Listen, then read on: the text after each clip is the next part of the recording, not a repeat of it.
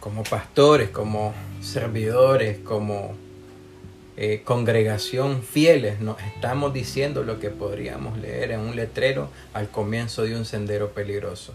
No permanecer en camino puede resultar una lesión grave. Reflexionemos el costo múltiple del pecado que puede advertir a nuestras almas en contra de llegar del camino seguro de la fidelidad. Aquí